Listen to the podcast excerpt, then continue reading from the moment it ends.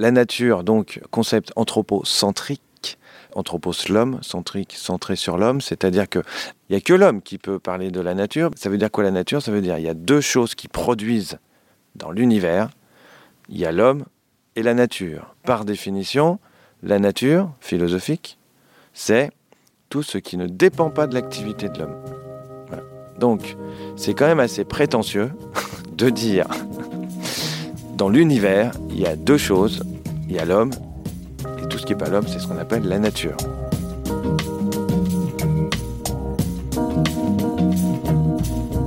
Gilles est prof de philo. Il est aussi l'auteur prolifique de petits livres très savoureux où il déploie son talent de pop philosophe, c'est-à-dire de philosophe qui se sert de la pop culture pour faire passer des idées et des concepts. Ce concept a été inventé dans les années 70 par un autre Gilles, Gilles Deleuze. Ça donne des livres à la fois drôles et riches d'enseignements. J'ai rencontré Gilles il y a quelques années, 2015, pour l'interviewer sur l'un de ses opus les plus célèbres, Star Wars, la philosophie contre-attaque. Et il a dit oui tout de suite quand je lui ai proposé une mini-série philosophique de trois épisodes sur le monde vivant pour Baleine sous gravillon. En voici le premier chapitre, enregistré dans son petit jardin de Montmorency, la ville de Jean-Jacques Rousseau, où poussent notamment de délicieuses tomates cerises plantées par ses deux petites filles. Je dois leur avouer que je leur en ai piqué quelques-unes. Dans ce premier épisode, nous allons faire connaissance avec Gilles et commencer par le commencement, les philosophes de l'Antiquité et leur vision du monde vivant. Puis, Gilles va identifier les points de rupture entre l'homme et la nature, ces moments où l'homme s'est dit qu'il était au-dessus du monde vivant et qu'il pouvait, voire devait l'exploiter. Ces moments de rupture sont d'une part l'apparition des monothéismes et d'autre part certaines thèses de la philosophie des Lumières, notamment celle incarnée par Descartes. C'était au XVIIe siècle. Entretien buissonnier avec le pop philosophe Gilles Verviche, acte 1, scène 1, c'est parti. Bonjour Gilles. Bonjour. Donc on est chez toi, on est dans une petite ville très sympa qui s'appelle Montmorency. Et oui. Je suis venu à vélo ce matin, j'ai fait 13 km depuis la gare du Nord de Paris où j'habite pour venir te retrouver. On est dans ton beau petit jardin au son des oiseaux, au son des avions qui passent. Euh, Ouais. Je prie ceux qui nous écoutent de me pardonner. À nouveau, il y a des avions, hein, mais c'est rare qu'il y ait des avions nulle part. On n'est Voilà. pas à Roissy non plus. Hein, On n'est mais- pas à Roissy. On entend des gros avions qui passent de temps en temps, on entend des bagnoles qui passent, on va s'en affranchir. Alors je te présente brièvement, tu es plus jeune que moi, tu es né en 1974 à Rouen, ouais, la ville de Flaubert. Ouais. Tu es un hippocagneux, tu as fait Cagne, hippocagne. voilà. J'ai oublié de dire qu'il y a aussi des mobilettes, évidemment. Et puis, alors ce que j'adore, c'est que sur ta fiche Wikipédia, il y a écrit que tu appartiens à la pop philosophie. Oui, alors. On y reviendra, qui est un concept apparemment assez sérieux développé par Gilles Deleuze, qui a un joli prénom puisque c'est le même que le tien, voilà. dans les années 70, les Mm. années qui nous ont vu naître. Ouais. Et donc tu es un pop philosophe. Oui, euh, Et en résumé, c'est une philosophie qui fait des connexions avec tout simplement la pop culture. voilà. On y reviendra. Qu'il faudrait définir aussi. Absol- Mais t'inquiète pas, on, Voilà. on y reviendra. Je sais que tu as fait un peu de radio sur le Ouais. Move, tu as fait un peu de télé, on t'a vu à la télé, Ouais. et puis tu as fait aussi des chroniques sur Radio France. Voilà. Euh, Beaucoup de casquettes encombrent ta tête. Ouais. Tu es aussi un, un auteur, tu as écrit euh, une dizaine de bouquins. Ouais. Alors, euh, le jeu que je voudrais faire avec toi, Ouais. c'est que je voudrais que tu me dises deux phrases sur chaque. Je veux que tu me fasses le pitch en deux phrases sur chaque, parce qu'il y en a une dizaine, et, et c'est pas l'objet du podcast, mais ils sont Ah tellement oui. drôles tes livres Ah oui. que je voudrais que, que tu me les résumes en deux phrases ou que tu me dises la substantifique moelle de chaque, voilà, de manière extrêmement rapide. Alors le premier bouquin que tu as écrit, c'est Comment j'ai pu croire au Père Noël. Ouais. C'était en 2009. Tout à fait, c'est mon premier livre. Eh bien, c'est euh, philosopher à partir de questions amusantes sur la vie quotidienne. Par exemple, pourquoi mamie met-elle un pull écossais, une casquette à son Yorkshire? Ou comment être soi-même dans une soirée où on connaît personne? Et donne-moi un concept philosophique de comment être soi-même dans une soirée où on connaît personne. Eh bien, c'est qui suis-je? C'est parce que être soi-même, ça consiste à distinguer moi-même et ce que je ne suis pas. Et l'idée, c'est de montrer que finalement, euh, savoir exactement qui je suis, c'est pas si évident que ça. En fait, derrière les questions amusantes, il y a une problématique philosophique Mon idée de pop philo, c'est toujours de partir du connu, de ce qui plaît au lecteur, de, du quotidien, de choses amusantes, et sans qu'ils s'en rendent compte, on arrive à la philo. Et accessoirement, j'ai oublié de dire ton activité principale. Tu es prof. Tu Oui. es prof euh, toujours. Tu es toujours au lycée euh, comment- Paul-Émile je Victor. viens d'avoir ma mutation. Enfin, donc je ne suis plus au lycée Paul-Émile Victor. Ouais, tu es où maintenant Là, je, je vais être, donc, à. Aubonne. C'est pas loin d'ici. Je me suis rapproché de chez moi. Ah, au bon. Lycée Louis Armand. D'accord. Donc c'est là que tu sévis avec des élèves et, et on comprend bien que tu fais partie de ces profs qui essayent d'intéresser leurs élèves en raccrochant ce qu'ils racontent à des choses contemporaines. On va y venir. Et c'est pour ça que toi et moi, on s'est déjà rencontrés. Mm. Euh, je vais le dire tout à l'heure. Alors bref, on va quand même finir tes bouquins. Alors en 2010, tu en as écrit un autre qui s'intitule euh, De la tête aux pieds du football. Voilà, c'était philosophie du football.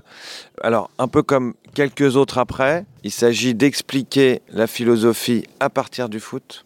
En particulier en cours, je m'étais rendu compte que pour parler de l'état des lois, je faisais pas mal la métaphore de l'utilité de l'arbitre dans un match. Et ça permet d'expliquer la philosophie de Hobbes, qui nous dit qu'il faut un souverain.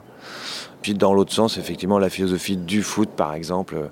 Pourquoi est-ce que on dit on a gagné le supporter dit on a gagné Et alors ils ont perdu. Et ils ont perdu voilà ce genre de choses et puis une question qui m'intéressait moi c'était le match aurait-il été le même si j'avais pas regardé? Attends, alors ça m'intéresse beaucoup parce que euh, ça aussi, ça m'a toujours intrigué. Pourquoi on dit euh, on a gagné et ils ont perdu? Eh bien parce que comme c'est une sorte de réussite par procuration, euh, voir la joie hein, réelle que ça procure, hein, les... comme on disait quand la France a gagné la Coupe du Monde 98 et même 2018, il y avait autant de personnes qu'à la libération euh, française. Alors j'ai essayé, c'est pas évident de comprendre pourquoi est-ce que on s'identifie à cette victoire alors que celui qui est chômeur, euh, il peut aller faire la fête toute la nuit dans la rue. Le soir de la victoire de l'équipe de France, le lendemain matin, sa vie, ça sera la même, quoi. Donc, euh, Certes, mais alors pourquoi, pourquoi on dit ils ont perdu ah bah parce que forcément là, euh, Va evictis, malheur au vaincu. bah, voilà, parce que s'ils ont gagné, c'est parce que je suis français. Et s'ils ont perdu, c'est parce que c'est une équipe de professionnels trop payés. Mais on fait la même chose avec ses ancêtres, j'ai remarqué. Par exemple, si tu as un ancêtre glorieux qui a été un héros de la guerre, tu vas le mettre en avant. Mon grand-père, si tu as un grand-père, je sais pas moi, qui a été, voilà, qui a été un héros pendant la guerre, la famille va s'enorgueillir et puis tu, tu- tu vas dire mon grand-père, nanana, nanana. Bon, il y a même euh, l'école de la Légion d'honneur en France, hein, qui fait que les filles ou petites filles de gens qui ont eu la Légion d'honneur ont une école euh, spéciale. À l'inverse, si ton grand-père était collabo, on vas pas trop le mettre en on va dire ah bah c'est pas moi, c'est mon grand-père. Enfin tu vois. Oui, oui, bien sûr. Alors attends, on, on en est qu'à ton troisième bouquin. Il, il faut, que, j'accélère parce que j'en suis toujours juste à, à ta présentation avant qu'on en vienne au fait. En 2011, tu as écrit Tais-toi et double. Et donc, euh, sous-titre du Code de la route. Alors là, pareil, un petit mot là-dessus. Bah là, c'était un peu la même chose, c'est-à-dire que je m'étais rendu compte que pour expliquer certains euh, concepts de philosophie, en particulier sur la liberté, l'obligation, la contrainte, j'utilisais souvent les métaphores du code de la route. Expliquer comment euh, un croisement, euh, on peut se sentir plus libre sans loi, et tu, tu mets un, carrefour pas de feu rouge, ça va être beaucoup plus l'anarchie justement. Et si t'en mets, ça régule un peu. Donc à la fois ça limite les libertés, mais pour la rendre plus réelle à chacun. Voilà. Donc c'était un peu la même chose, c'est-à-dire partir du code de la route, de la voiture aussi. Du coup, j'ai un peu gratté. Du coup, je suis le seul philosophe de la voiture en France. hein. Dès que quelqu'un veut parler de voiture, il m'appelle. Parce que j'ai un peu réfléchi sur le comportement du conducteur aussi au volant. Comment ça se fait que moi, quand je rentre dans ma voiture, je deviens euh, un connard, pour le dire tout de suite. hein. Je me transforme. Quand j'étais gamin, que j'avais 10 ans, sur l'émission Disney Channel, ça passait sur FR3 à l'époque, il y avait un dessin animé comme ça, où on voit euh, Dingo, tout gentil, qui monte dans sa voiture, bon père de famille, puis dès qu'il touche le volant, il devient tout rouge, il a la langue qui pend, il transpire et il devient euh, méchant, quoi. Voilà. Et moi, je suis un peu comme ça. Attends, donc tu fais partie des connards de. ah de- ouais, de ouais, la- ouais, ouais, ouais. Bon, après, je fais attention aux autres. Alors la question, c'est est-ce que ce comportement qu'on a, c'est artificiel, c'est-à-dire c'est fabriqué par euh, la situation de conduite, ou est-ce que c'est un retour à nos instincts naturels? Dis donc, Gilles, il y a des moments où tu hurles dans le micro et puis il y a des Ouais. moments où tu prends une voix toute douce. Alors je te dis tout de suite, il va falloir. tu es un grand professionnel de radio, il, va falloir m'harmoniser tout ça. C'est parce que comme j'entends des bruits de moteur, Non, non, t'inquiète. j'essaye de. J'ai mis, j'ai mis des micros qui normalement vont réduire tous ces vieux bruits de perceuses et de, et de machines. Et c'est vrai qu'on aimerait plus les oiseaux et moins les portières qui claquent. Mais que ceux qui nous écoutent nous pardonnent. J'espère que ces bruits ne sont pas trop forts. J'enchaîne sur tes bouquins. Donc Tais-toi et double, ça c'était en 2011. En 2012, tu es un peu comme euh, Amélie Nothomb. hein. Toi, c'est un bouquin par an. 2012, euh, pareil, encore un titre sublime. euh, quelques grammes de philosophie dans un monde de pub. Voilà. Ça parle de quoi? Alors, c'est toujours pareil, c'est expliquer la philo à partir de la publicité parce que autant Heidegger ou d'autres livres, Schopenhauer, ça peut être des pavés de 1000 pages qui sont toujours réputés difficiles à lire avec un vocabulaire difficile, alors que les slogans publicitaires, tout le monde les connaît. Et par exemple, quelques grammes de finesse dans un monde de brut, tout le monde connaît ce slogan. Et donc je me suis dit, pourquoi pas sortir de la philosophie à partir de ces slogans que tout le monde connaît. Quelques grammes de finesse dans un monde de brut, c'était pour quelle marque? C'était Lint, le chocolat Lint. C'est bien, tu as su répondre à ça. Voilà. Hein. je m'en souviens. On est exactement de la même génération. Euh, la génération Culture Pub, cette euh, Exactement, j'adorais cette émission. Moi aussi, Voilà. Et comme- Thomas Hervé. Ouais. Ok, alors ensuite je suis pas sûr. 2013, euh, c'est quoi? C'est Peut-on rire de tout? Je pense que c'est mon meilleur bouquin. C'est le moins rigolo. Ouais. Le pitch en deux phrases. C'est une vraie euh, C'est des proches. dissertation. C'est- euh, de tout Voilà, c'est vraiment savoir euh, en trois parties euh, thèse, antithèse, synthèse. Foutaise. Thèse, antithèse, Voilà, foutaise. voilà. Alors pas foutaise, hein, justement. Paradoxalement, c'est mon livre le moins marrant. Parce que je prends l'humour au sérieux. Voilà. Bon d'accord, donc c'est, tout est dit dans, dans le... Je continue à enchaîner, pareil, Ouais. autre, alors cette fois-ci, idée géniale, j'aurais adoré écrire un livre comme ça, 2013 toujours, dictionnaire des mots qui n'existent pas et qu'on utilise quand même. hein. Voilà, on l'a eu avec un copain, Olivier, un de mes copains d'enfance. euh, voilà, c'était parce qu'une fois, on était à table et puis il y en a un qui dit Tiens, tu reveux de la viande. Et puis je dis du, du verbe reveter. On s'est rendu compte qu'on utilisait souvent des mots, des verbes qui manifestement n'étaient pas dans le dictionnaire, mais que tout le monde comprenait immédiatement. Voilà. Et donc, c'est un concept très simple. C'est ça qui est bien, c'est que c'est un concept très simple. T'as deux, trois exemples de ces mots-là Oh là là, À part reveter Il y en a plein. Ouais, bah, en fait, revouloir, il est dans le dictionnaire. Parce que depuis, il y en a qui sont rentrés dans le dictionnaire. Par exemple, chronophage à l'époque. Quand on dit c'est très chronophage, donc c'est un terme que tout le monde utilise. Euh, préquel. Moi, ce que j'adorais, c'était tout le vocabulaire médiatique. Le déclic pour ce livre, ça a été quand on parlait de Sarkozy en disant qu'il se représidentialisait. Et alors, si tu veux des mots qui n'existent pas, qu'on utilise quand même, le confinement a été une- source intarissable de mots qui n'existent pas. Exemple Exemple, déconfinement, reconfinement, présentiel, distanciel, télétravaillable, cluster. Enfin, tout le vocabulaire du confinement n'existe pas dans le dictionnaire. On Extraordinaire. pourrait faire un, un volume juste sur les mots du confinement. Merci de préciser ça, ok. Alors j'en viens à, à ton bouquin que j'ai le plus dans mon cœur pour deux ou trois raisons. Euh, c'est tout simplement Star Wars, deux points, la philosophie contre-attaque. Et là, il faut que je raconte moi quelque chose, c'est que c'est comme ça que je t'ai connu, c'est la raison pour laquelle je te tutoie, c'est la raison pour laquelle je te connais. Parce qu'il y a quelques années, tu fais partie de ces auteurs. Alors moi, je, je suis journaliste, donc euh, quand j'ai envie de contacter un auteur, ben, je tente ma chance. Et puis, je dois dire que la plupart du temps, ils me répondent. Tu as fait partie de cela. Étant un énorme fan de Star Wars, je t'avais proposé qu'on se rencontre. Je t'avais pas menti, je t'avais dit j'ai pas forcément d'interview à te Ouais, proposer ouais. ou de machin. Je voudrais juste te voir. Puis à l'époque, tu étais un peu à la télé, euh, tout ça. J'étais bien pris. euh, c'est ma- effet. 2015-2016, c'est ma grosse année. En Euh, effet, en effet. Et on s'est vu dans un café, on Ouais. s'est parlé. Je t'avais trouvé un peu ronchon ou quoi, mais tu, tu devais être un peu fatigué. Mais on avait super bien parlé et voilà, tu as fait partie de mes belles rencontres. Et puis maintenant que j'ai lancé Baleine sous Gravillon, je me suis dit, je cherche un philosophe. Et comme je te l'ai dit quand je t'ai appelé, tu fus mon premier choix. Parce que je voulais faire de la philosophie, je voulais parler des animaux, de la nature et des rapports qu'on entretient avec eux et elles, avec un philosophe. Et tu as été mon premier choix pour ça. Euh, Parce que je te connaissais, et parce que tu es un peu médiatique, parce que tu es un pop philosophe. Et donc voilà, il y aura plus de, de surprises pour tout le monde. J'enchaîne, ça doit être mon, mon introduction la plus Voilà. longue de l'histoire de Baleine sous Ça fait Gravillon, déjà une émission. en effet. Mais je pense que c'est intéressant, euh, comme ça les gens te connaîtront un peu, avant qu'on commence à parler Ouais. de, de notre sujet, hein, qui est la nature et Ouais, l'homme ouais. et, et des rapports entre les deux. Donc 2018, nouveau bouquin qui s'intitule Le secret de Platon. Ouais. Alors là, je veux que tu battes un record. Quel est le secret de Platon en termes de concision? C'est la réponse au mystère de l'Atlantide. Ouais, à savoir. Oui. Je, je vais pas, je vais pas le dire. Bah non, c'est un, livre d'énigmes. Tu vois, c'est un thriller euh, ésotérique. Donc si je te le dis là, c'est fini. C'est plus Mais c'est un essai ou un roman? C'est un roman. Ça fait longtemps que je voulais faire ça parce que j'ai été élevé au jeu de rôle, à Tolkien. Donc je voulais faire un roman. C'est une autre approche pop philo, c'est-à-dire euh, transformer la philo en, en scénario. Ok. Donc c'est un roman avec une intrigue, avec des personnages. Est-ce qu'il y a une chance que je reparte de chez toi avec un ou deux bouquins dédicacés? Ah ouais, carrément. T'en as en J'ai réserve des ou- exemplaires grand-mère, entre guillemets. Et, euh, Je vais d'abord faire mon émission, essayer de pas trop te concerner et peut-être que j'aurai de la chance. J'essaie de finir ta longue liste de bouquins que tu as écrits. 2019, peut-on réussir sans talent ni effort? Sans effort ni aucun talent. Voilà. Sans effort ni aucun talent, voilà, oui. voilà. Alors ça, c'est un qui m'a qui me tenait à cœur. Voilà, c'est mon premier. On sent que tu parles de toi finalement. C'est ton Ouais. livre le plus personnel. Alors voilà, le prochain est encore plus personnel sur l'ennui.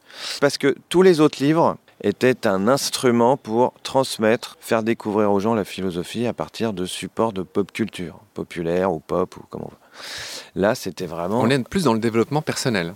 là-dedans. Oui, Ah, avec pas ce du titre. tout, pas ah du non tout. Je déteste le développement personnel. Donc Ouais. c'est mon, Pourquoi? c'est mon ennemi juré. Parce Pourquoi? que euh, Tu trouves ça trop facile? pas facile, je trouve ça euh, malhonnête. Je trouve ça euh, vendre du bonheur.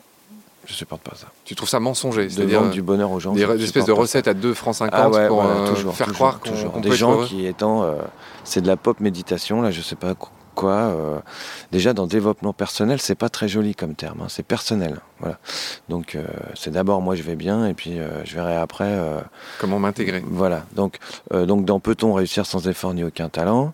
Justement je tape en partie là-dessus moi, c'était le, mythe de la méritocratie et du mérite. Et dans ce mythe et méritocratie, il y a le discours de conseillers en stratégie d'entreprise qui sont aussi des coachs de développement personnel. Donc, le modèle, en fait, d'entreprise devient le modèle de vie qui rendrait tout le monde heureux. Voilà. Exemple type, le Miracle Morning, tu connais peut-être ça, hein, le matin magique, qui s'est vendu à des millions d'exemplaires. On t'explique que pour être vraiment heureux, il faut se lever à 5-6 heures du matin pour, parce que tu as des moments que à toi. Donc on est dans une espèce de, de mythe du zen. voilà. Et en fait, à la fin, on te dit comme ça, tu seras encore plus productif dans la journée dans ton entreprise. Enfin voilà. Donc c'est comment vendre du bonheur à des travailleurs pour les rendre encore plus efficaces pour euh, le travail. Donc euh, moi, il y a un truc euh, qui me va pas du tout dans le. Donc c'est pas du tout, c'est de la philosophie sur le concept du mérite, pour montrer que c'est qu'un mirage, une illusion. Voilà. Et donc c'est le premier livre sur lequel la pop philo devient vraiment une méthode au service d'une thèse, Qui est? Mais qui est que le mérite n'existe pas. Et donc quoi? Donc on peut réussir en étant malin? Non, non, non, non. euh, Ça veut dire qu'il y a des choses qui dépendent de nous et d'autres qui n'en dépendent pas. Donc c'est un petit guide qui permet d'accepter finalement son destin de la manière la plus intelligente. Voilà, connais-toi toi-même. Voilà. Alors accepter, c'est pas renoncer non plus. hein. C'est se dire, ce qui compte, c'est d'avoir fait ce qui dépendait de moi. Voilà. Et le reste, euh, C'est cette célèbre prière que j'aime beaucoup. euh, je sais plus d'où elle sort cette prière, mais qui dit euh, Dieu, donne-moi la force d'accepter les choses que je ne peux pas changer. Donne-moi le courage de changer les choses que je peux changer.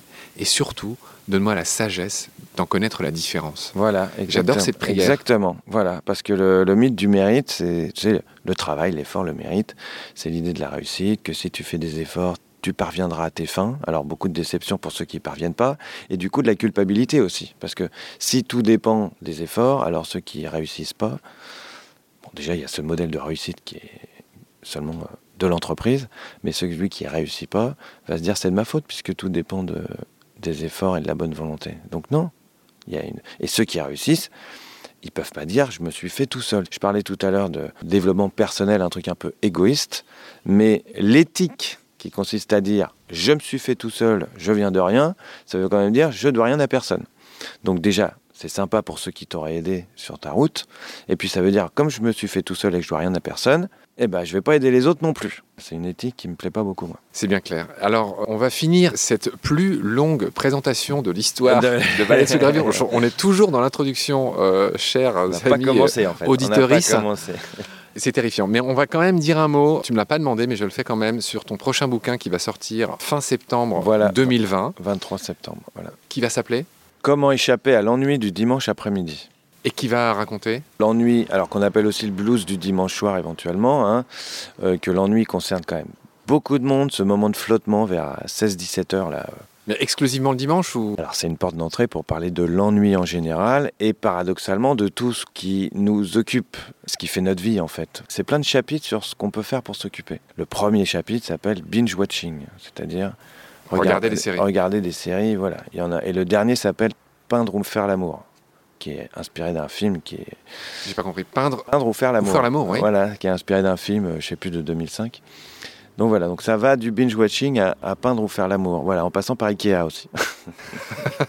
Tout ce qu'on peut faire pour occuper son dimanche et sa vie. Et est-ce que la vie euh, vaut la peine d'être vécue si on perd son temps nanana. Enfin voilà, donc c'est une porte d'entrée pour traiter toutes les grandes questions existentielles que chacun euh, ne peut pas manquer de se poser. Bon, je prie tout le monde de m'excuser, de nous excuser d'avoir été si long pour te présenter, mais euh, encore une fois, je trouvais ça chouette et marrant de, passer en revue euh, quand même les dix bouquins que tu as écrits. Je pense que maintenant les gens te connaissent un peu mieux.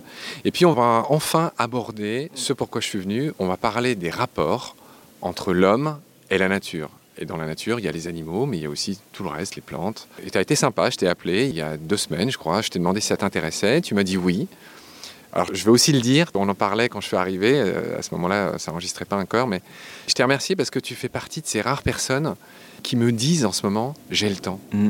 Bah oui. Et tu me l'as dit avec un sourire. Bah. Mais tu sais, ce qui me consterne, c'est que même mes meilleurs amis prennent le temps de décrocher leur téléphone quand je les appelle pour me dire non, non, j'ai pas le temps en ce moment. Enfin, ce que je trouve complètement con, mal ah poli et idiot.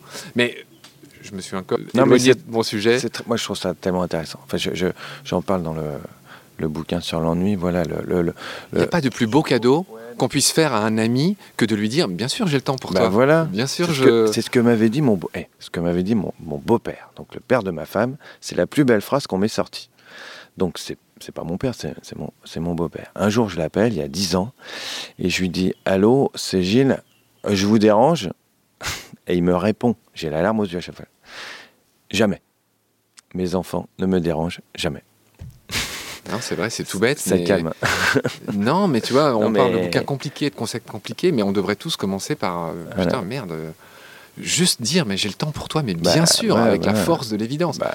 Bref, j'enchaîne sur cette espèce de frustration que j'ai, et, que tu partages apparemment.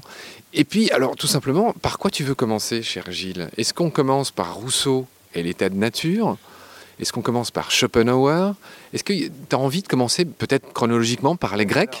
Je voulais commencer par la chronologie en fait, c'est-à-dire euh, l'évolution du concept de nature. Oui, ça me va, ouais. En fait, au fur et à mesure du temps. Donc on part de l'Antiquité quand on même part de l'Antiquité, mais ça va pas durer trois heures. Non, mais t'inquiète pas. C'est juste montrer qu'il y a... Vas-y.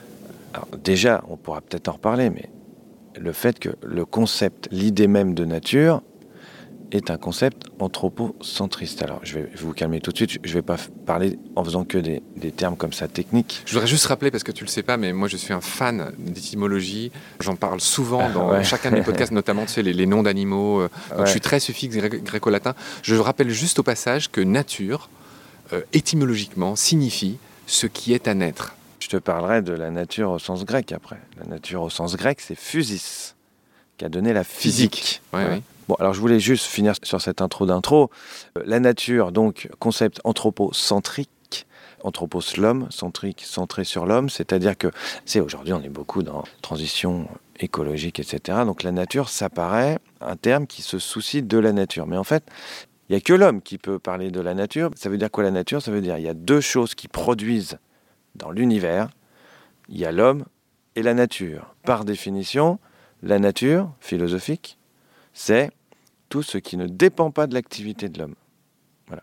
Donc, c'est quand même assez prétentieux de dire dans l'univers, il y a deux choses, il y a l'homme et tout ce qui n'est pas l'homme, c'est ce qu'on appelle la nature. Si un chien avait inventé un concept comme ça... Mais qui a dit ça? Qui a inventé ce concept? Ah ben je sais pas moi.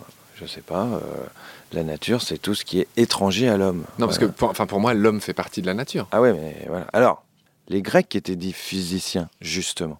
Les Grecs présocratiques, c'est des mots qu'on connaît comme ça, Parménide, Héraclite. Alors c'est c'est même un peu 6e siècle. Moins 600, ouais. C'est le début de la... Alors, hein, on peut revenir même aux origines de la philosophie. Hein. La philosophie aurait été inventée au 6e siècle par, entre autres, Thalès. Le nom est connu puisqu'il y a le théorème de Thalès, voilà, faisait partie des sept sages qui auraient comme ça inventé euh, la culture occidentale et la philosophie. Thalès, Solon aussi qui a inventé les lois euh, d'Athènes. Voilà. Après, donc, il y a une période de 100, 200 ans. Avant Socrate Avant Socrate, c'est les présocratiques. Voilà. Donc Socrate, c'est vraiment le 4e siècle. Donc, par définition, les présocratiques, on comprend qu'ils ont vécu avant Socrate. Alors, Attention de ne pas me refaire toute l'histoire de la philo. Non, hein. non, non, non, non, non, je, vais finir. Non, non. C'était des philosophes, mais autre chose. Enfin, ils étaient à la fois poètes, philosophes, scientifiques. Enfin, c'était des grands poèmes qui traitaient à peu près de tout. Aristote, entre autres, les appelait les physiciens. Donc, c'est ceux qui étudient la nature. Ta remarque est bonne, c'est-à-dire que c'est ce que je voulais dire en parlant de la chronologie du concept de nature, c'est qu'il y a quand même une rupture en fait entre à peu près l'Antiquité, voire le Moyen Âge, et puis l'époque moderne qui euh, est instaurée à partir de la Renaissance, qui culmine avec Descartes, voilà, c'est-à-dire le changement de la, la la nature, où effectivement l'homme en fait partie. Ça, c'est dans l'Antiquité. L'homme est une partie de la nature. On pourra parler des philosophes antiques dont la règle fondamentale, c'est vivre selon la nature. Voilà. Un de mes livres de chevet, là, c'est, il est là-dessous. c'est Diogène, et cynique alors on peut dire que tu as ramené plein de bouquins pour t'y référer et, que de manière extrêmement gauloise, je les, utilise pour caler nos micros. voilà. Donc, euh, non mais euh, voilà, donc c'est pas mal. Au moins ça sert à quelque chose. Le mot d'ordre dans l'Antiquité, c'est vivre selon la nature. Il y a les notions qu'on retrouve un peu au Moyen Âge. Tu parles sans arrêt de physis. Alors juste, ça veut dire quoi physis à la base? La physis, c'est le nom grec de la nature. Physis qui a donné la physique. Euh, ça a un sens en tout cas symbolique. C'est la nature comme fusée, comme euh, c'est l'idée de la nature comme, comme, un jaillissement. Comme un jaillissement, une production de vie, d'accord On en revient à natura, ce qui est à naître, ouais. Et, donc l'homme fait partie de cet euh, ensemble, de ce jaillissement. Donc euh, la nature, c'est la vie. alors qu'avec Descartes, la nature devient un ensemble de lois qui permettent à l'homme de s'en servir. Pour et de la servir et de la servir en un seul mot, hein, et pas de la servir. Oui, bien sûr, à servir. Donc la grande phrase de Descartes qui est souvent citée, qui tient du discours de la méthode, c'est se rendre comme maître et possesseur de la nature. C'est en quelle année Ça, c'était quel siècle? C'est 17e. Euh, discours de la méthode, c'est 1637. 1637. Contemporain de Galilée. Absolument contemporain de Galilée. Euh, ça doit être 1639, les problèmes de Galilée, là, quand l'Église. Le... Galilée, on rappelle que c'est le monsieur qui a dit. Euh, Alors, qui a... C'est pas le soleil qui tourne autour de la Terre, c'est l'inverse. Alors, c'est pas lui qui l'a dit, c'est comme tout le monde doit le savoir, Copernic, astronome polonais, qui a eu la bonne idée de mourir, je crois, avant de publier son truc. Il s'est dit, comme ça, je serai tranquille. Et, Et en fait, Galilée a publié un bouquin qui s'appelait Dialogue sur les deux principaux systèmes du monde, où il comparait le système de Ptolémée de l'Antiquité, où la Terre était au centre du monde. Le géocentrisme. Voilà, le géocentrisme, avec l'héliocentrisme, donc c'est le Soleil qui est au centre du système, défendu par Copernic. Et dans son bouquin, il dit pas que Copernic c'est plus vrai, il dit que ça marche mieux que c'est plus simple. Il dit pas que ça correspond plus à la réalité, il dit c'est quand même plus pratique. Bon, résultat, il était obligé de s'allonger par terre dans une église pour dire euh, j'ai faute. Tu parles de Galilée là De Galilée, voilà, qui a dû se rétracter. Il y a eu un film là-dessus excellent avec euh, Claude Rich. Voilà, et donc je crois que c'est en 1993 que Jean-Paul II a dit euh, bah, L'Église reconnaît que Galilée avait raison. Il a fallu attendre un petit moment. Bon, ça n'empêche qu'on est dans une époque moderne, donc, où on découvre que la technique peut se reposer sur la science. Parce que jusque-là, contrairement à ce qu'on peut croire aujourd'hui, aujourd'hui on croit que toutes les recherches scientifiques servent à des applications euh, pratiques, mais en fait, depuis la nuit des temps, il y avait la technique d'une part et la science d'autre part. La science était, euh, on pourrait dire, un peu gratuite, même si bon, c'est pas, faut pas être non plus euh, complètement angélique. Mais par exemple, on a fabriqué des lunettes astronomiques. Spinoza, grand philosophe contemporain de Descartes, quel siècle quel, 17e, donc Spinoza était. Il n'y avait pas de prof de philo à l'époque. Les profs de philo, c'est Kant qui les a inventés à la fin du 18e siècle. Il n'y avait pas de prof de philo avant. C'est-à-dire que tous ces gens devaient gagner leur vie autrement. Ça, c'est intéressant. Hein. Descartes était militaire de carrière. Et Spinoza était tailleur de lunettes astronomiques. C'est comme ça qu'il gagnait sa vie et il paraît qu'il était très très bon. Et eh ben, on fabriquait des lunettes astronomiques avant de connaître les lois de l'optique. Il y a des choses qui étaient empiriques, la technique se faisait, et à côté, il y avait de la science qui recherchait les lois. Euh. Et Descartes se rend compte que si la technique repose sur les lois de la nature, ça va rendre les choses beaucoup plus efficaces. Et à partir de là, donc, il dit la science va nous permettre de nous rendre comme maître et possesseur de la nature. Et donc, la nature devient le serviteur de l'homme, et donc l'homme ne fait plus partie de la nature, mais comme dirait un peu euh, Spinoza lui-même, l'homme se prend dans la nature comme un empire dans un empire. C'est-à-dire qu'il y aurait des lois de la nature, il y aurait des lois des hommes, qui est au-dessus, qui se prend pour un... On parlera peut-être tout à l'heure des, dieux, des bêtes. Tu veux dire que les hommes, si je résume ce que tu es en train de dire, que les hommes ont chopé le boulard Ouais. sur le tard un peu Tout à fait, tout à fait, tout à fait. Alors sur le... Ouais, ouais, les, antiques étaient un peu mieux. euh, Les antiques, voilà. tout, en, tout en ayant dit, enfin, tout en ayant une connaissance du monde, on va dire, dans les sciences dures, euh, l'atome, la physique quantique, Ouais, ils ouais, n'avaient pas ouais, tout ça. Mais ils avaient quand même une intuition qui, exactement. qui paraît euh, Exactement. plus modeste. qui paraît plus modeste. Alors en même temps, il y avait l'idée du sage, etc. Il y avait, mais exactement, exactement. Euh, bon, il y a la définition d'Aristote qui dit l'homme est un animal sociable, zoon politikon, qui veut dire à la fois social et sociable. Ça veut dire que social, ça veut dire Qui de fait vit en société. Alors de fait, il ne peut survivre qu'en société, en groupe. Et sociable, c'est aussi que il a des sentiments qui le, qui l'a- l'attirent vers les autres. Alors tu voulais parler, on parlera de l'état de nature dans 5 secondes. Mais Hobbes, par exemple, au XVIIe siècle, qui a beaucoup euh, décrit l'état de nature, Hobbes euh, va complètement contre Aristote et va dire l'homme n'est pas du tout sociable, c'est un loup solitaire, l'homme est un loup pour l'homme, etc. Mais effectivement, c'est pas mal vu de dire que les hommes se sont au fur et à mesure détachés de la nature dans leur théorie. Alors peut-être avec euh, le progrès, je donne pas de jugement de valeur quand je dis le progrès, c'est le changement, l'évolution des sciences et des techniques justement, où finalement euh, l'homme commence à se faire un monde autour de lui qui le sépare de plus en plus de la nature. Peut-être que comme disait Marx, les idées reflètent la réalité euh, sociale. D'accord. Tu m'as presque vendu Rousseau, enfin, c'est-à-dire qu'on allait aborder Rousseau Ouais. dans 5 secondes il y a 5 minutes. Voilà. Et donc, je veux bien, euh, si ça te paraît opportun, qu'on Ouais, ouais. enchaîne sur Rousseau. Est-ce qu'il y a un petit saut quantique entre Rousseau et ce que tu viens de dire, par exemple? Il y a peut-être un retour. Un retour à- vers l'antique vers la nature, voilà, vers bon là je t'avais emmené aussi les, les rêveries du promeneur solitaire. Bon ça, t'as dit tout à l'heure que j'habitais à Montmorency, c'est la ville de Rousseau. hein. Ah, c'est drôle. Tout est Jean-Jacques Rousseau ici. Ah, c'est drôle. En ouais, bas il y a une résidence Jean-Jacques Rousseau, le lycée c'est le lycée Jean-Jacques Rousseau, il y a la statue de Jean-Jacques Rousseau. Pourquoi? Parce que Jean-Jacques Rousseau a vécu à Montmorency cinq ans avant de fuir euh, parce qu'il était poursuivi par la police. Et donc on peut visiter le musée Jean-Jacques Rousseau qui a été sa maison à Montmorency. C'est là qu'il a écrit le contrat social entre autres. J'habite à Montmorency et c'est là que Rousseau a vécu. J'ai pas habité là pour ça. Bon. Quel snobisme, Mais, mon cher mais- mais Gilles. voilà, donc Rousseau est de Montmorency. C'est la ville de Rousseau. Et Bon, effectivement, ça. Voltaire s'était moqué de lui parce que dans le discours sur l'origine de l'inégalité, comme il défend pas mal, euh, fait- il revient à Diogène en fait. Enfin, je vais essayer d'expliquer ça simplement, ça sera bien. Mais Voltaire, par exemple, qui a lu le discours sur l'origine de l'inégalité, se moque de lui en disant Monsieur, quand on lit votre livre, on a envie de se remettre à quatre pattes. Donc c'était euh, quand même une vanne hein, de Voltaire. Voilà, on peut prendre cette porte d'entrée. Une phrase très connue de Rousseau, qui n'est pas de Rousseau en fait. C'est comme souvent. Oui. C'est l'homme est naturellement bon, c'est la société qui l'a perverti.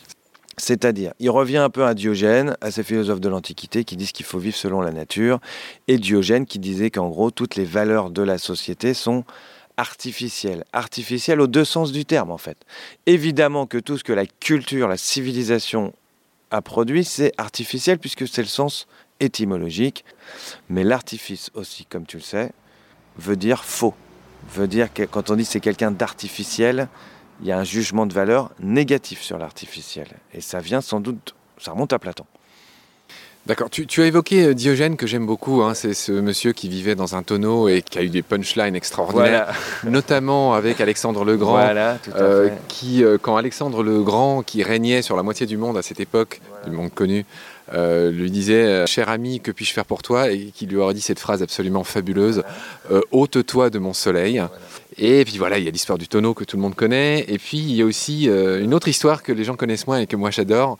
Je suis en train de sortir ma science. C'est en voyant un enfant qui mangeait avec ses doigts, euh, Diogène aurait dit. euh, Sachant que Diogène vivait comme un clodo dans son tonneau avec trois fois rien, en voyant un enfant manger avec ses doigts, il jette son écuelle en terre cuite et il dit Cet enfant m'apprend que je vis dans le luxe. Ouais, ouais, voilà, voilà, Voilà, puis, exactement. bon, bref. Alors, bref, Diogène, c'est quelle école de pensée? C'est les stoïciens? Non, c'est les cyniques. Les cyniques, Ouais, ça a donné le terme cynique, euh, Qui vient de chien. Qui vient de chien, exactement. Je suis fan d'étymologie. Voilà, et, et, revendique, et ça a donné le terme. Kunos. Être Kunos, voilà, le chien. Parce qu'il revendique le fait de vivre comme un chien, c'est-à-dire. Dans la simplicité. Dans la simplicité. Dans le dénuement. En se satisfaisant des besoins naturels, animaux. Parce que ce qui perd les hommes, c'est les désirs artificiels, justement, les stoïciens sont les héritiers des cyniques. Hein. Celui qui a fondé le stoïcisme, Zénon de Citium, avait pour maître un cynique, Cratès, je crois.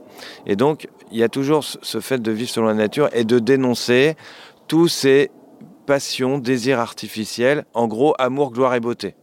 Ces, cyniques et, éventuellement ces stoïciens sont furieusement modernes. Si on regarde ce qui se passe aujourd'hui, le retour à la Terre de Manuel Arsenet, au-delà de ça, euh, voilà, les colibris, quand même cette prise de conscience qui s'accélère avec le coronavirus. Ah J'ai l'impression que, les Diogènes et, ses, épigones, ses successeurs, sont furieusement modernes. À l'origine, on est, bon, c'est pas non plus un retour à l'origine. On va pas dire, voilà, c'est quand même bien d'avoir des médicaments. Hein. L'Institut Pasteur, moi, ça me plaît bien. Euh, voilà, heureusement qu'il y a plein de maladies qui ont disparu dans le monde. Mais disons que l'homme faisait partie de la nature. Les termes qu'on utilisait, c'était microcosme, macrocosme. Voilà, tu évoquais, tu voudras évoquer Léonard de Vinci, mais il y a cette idée-là que, que l'ordre de la nature se reflète dans l'ordre euh, du corps humain. Une vision du monde unitaire. Une vision du monde. Après, il y a toute une évolution euh, théorique, scientifique, où l'homme se détache de la nature. On a l'impression qu'aujourd'hui, nécessité faisant loi, eh ben, on revient un peu à ça.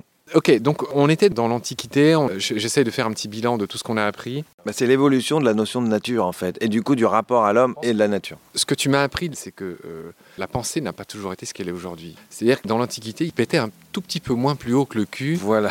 qu'aujourd'hui. Voilà, hein, avec cette histoire d'homme qui se sépare de la nature et qui, a son propre empire, et puis qui, qui, a asservi tout le reste. C'est un peu... Euh, la rupture, elle vient entre autres avec les religions euh, monothéistes hein, et ce qu'on appelle le créationnisme, hein, en disant euh, que Dieu a créé l'homme à son image. Euh, voilà, l'idée que l'homme soit une, soit, une espèce particulière et même supérieure, ça vient de la religion qui a remplacé ces philosophies antiques en fait, qui avaient au départ le même.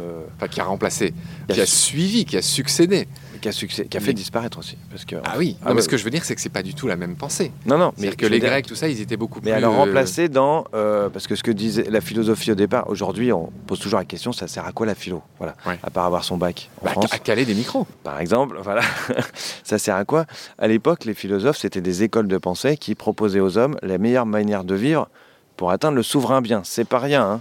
Le souverain bien, c'est-à-dire euh, être heureux, entre autres, et quelqu'un de bien être à la fois quelqu'un de bien heureux, parce que quelqu'un qui est heureux mais qui n'est pas quelqu'un de bien, c'est atteindre le bonheur en gros. On y revient aussi à ça hein, aujourd'hui avec euh, justement euh, méditation, développement personnel, etc. Est arrivé euh, des gars comme un certain Jesus hein, qui arrive et qui dit aimez-vous les uns les autres, vous allez parce que les philosophes de l'Antiquité c'était oui je peux vous donner les moyens d'être heureux mais ça va être difficile, c'est un travail. De connais-toi toi-même, la sagesse. Quand on lit euh, Épictète, Épicure, euh, il y a toujours l'idée qu'il faut être raisonnable, que, qu'il va falloir progresser dans, Pas d'excès, dans des du, travail, de l'humilité. C'est beaucoup d'efforts pour peu de récompenses, mais à la fin, quand tu seras un sage, es heureux. tu seras heureux.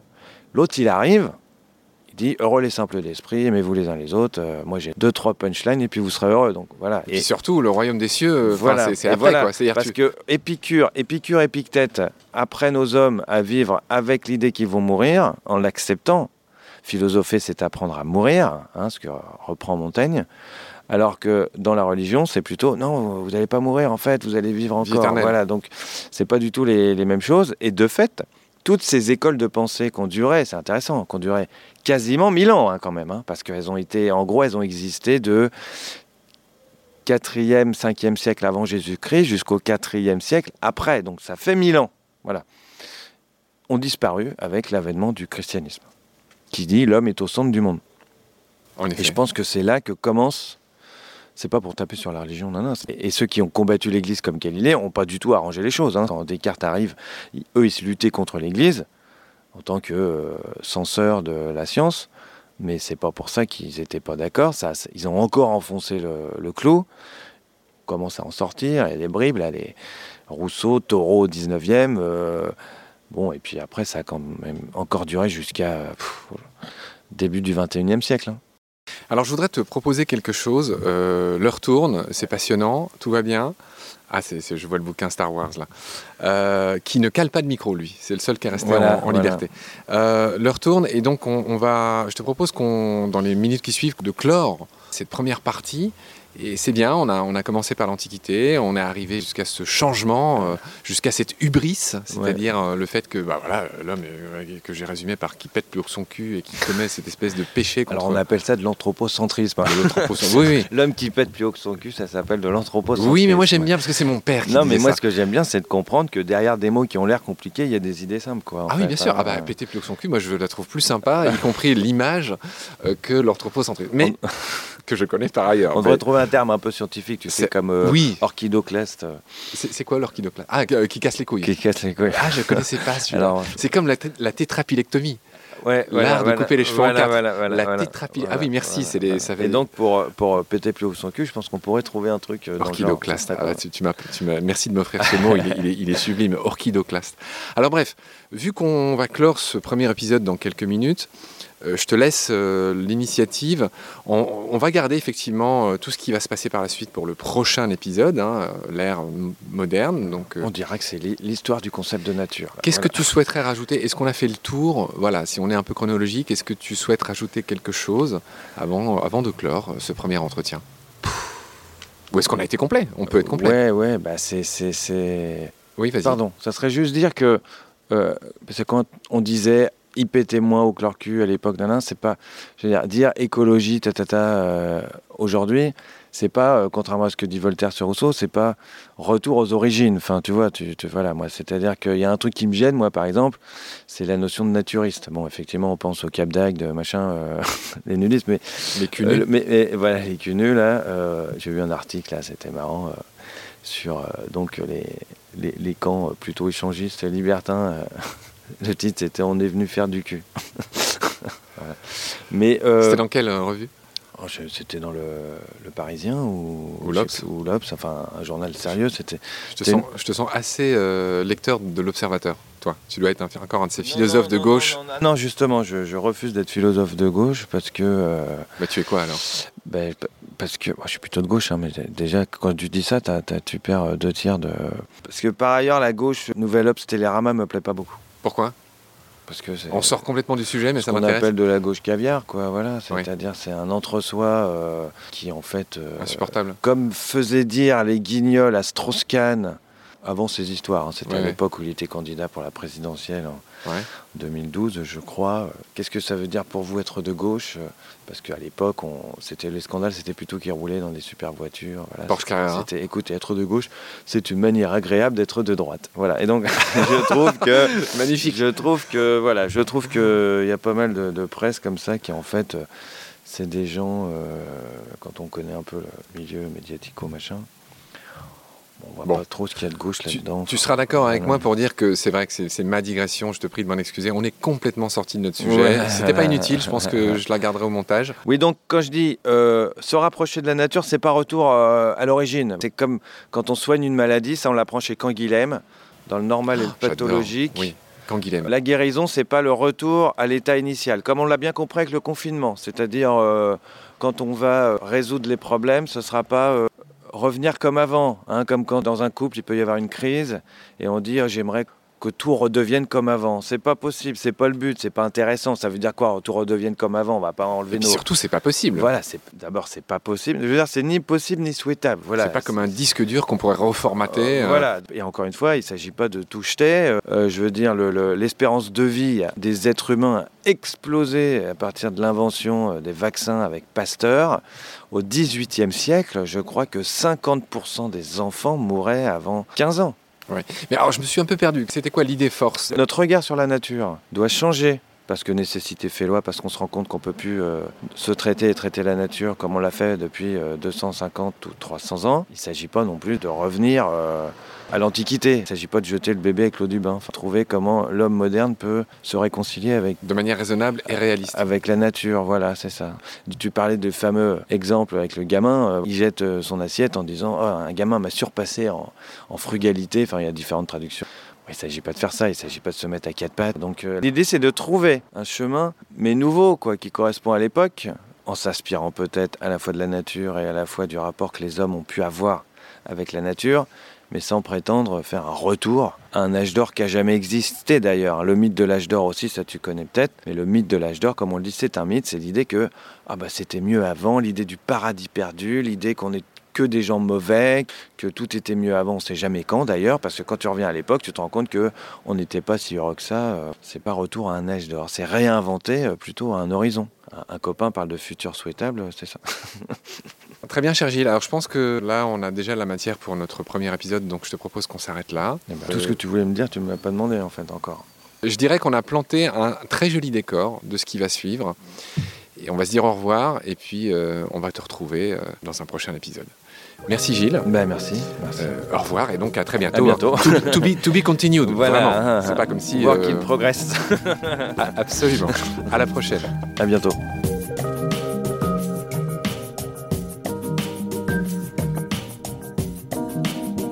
C'est la fin de cet épisode. Merci de l'avoir suivi. Rendez-vous tous les mercredis et les dimanches pour de nouvelles découvertes. Merci de partager le lien de Baleine sous Gravillon et de vous abonner sur votre plateforme d'écoute si vous avez aimé. Des étoiles et des commentaires sont indispensables pour être mieux référencés et j'en ai beaucoup trop peu pour l'instant. Pourtant, grâce à eux, le podcast serait spontanément proposé à davantage d'auditories. Baleine sous gravillon est fait sans aucune aide, sans pub. Il me prend tout mon temps depuis quelques mois et n'est pas monétisable. Celles et ceux qui le souhaitent peuvent donc aussi m'aider en faisant un don sur le site Tipeee. Merci par avance. Vos critiques, conseils, suggestions et idées sont aussi les bienvenus sur la page Facebook de Baleine sous gravillon que j'alimente et consulte tous les jours. D'ici là, prenez soin de vous et de ce qu'il y a autour de vous. Merci. À bientôt.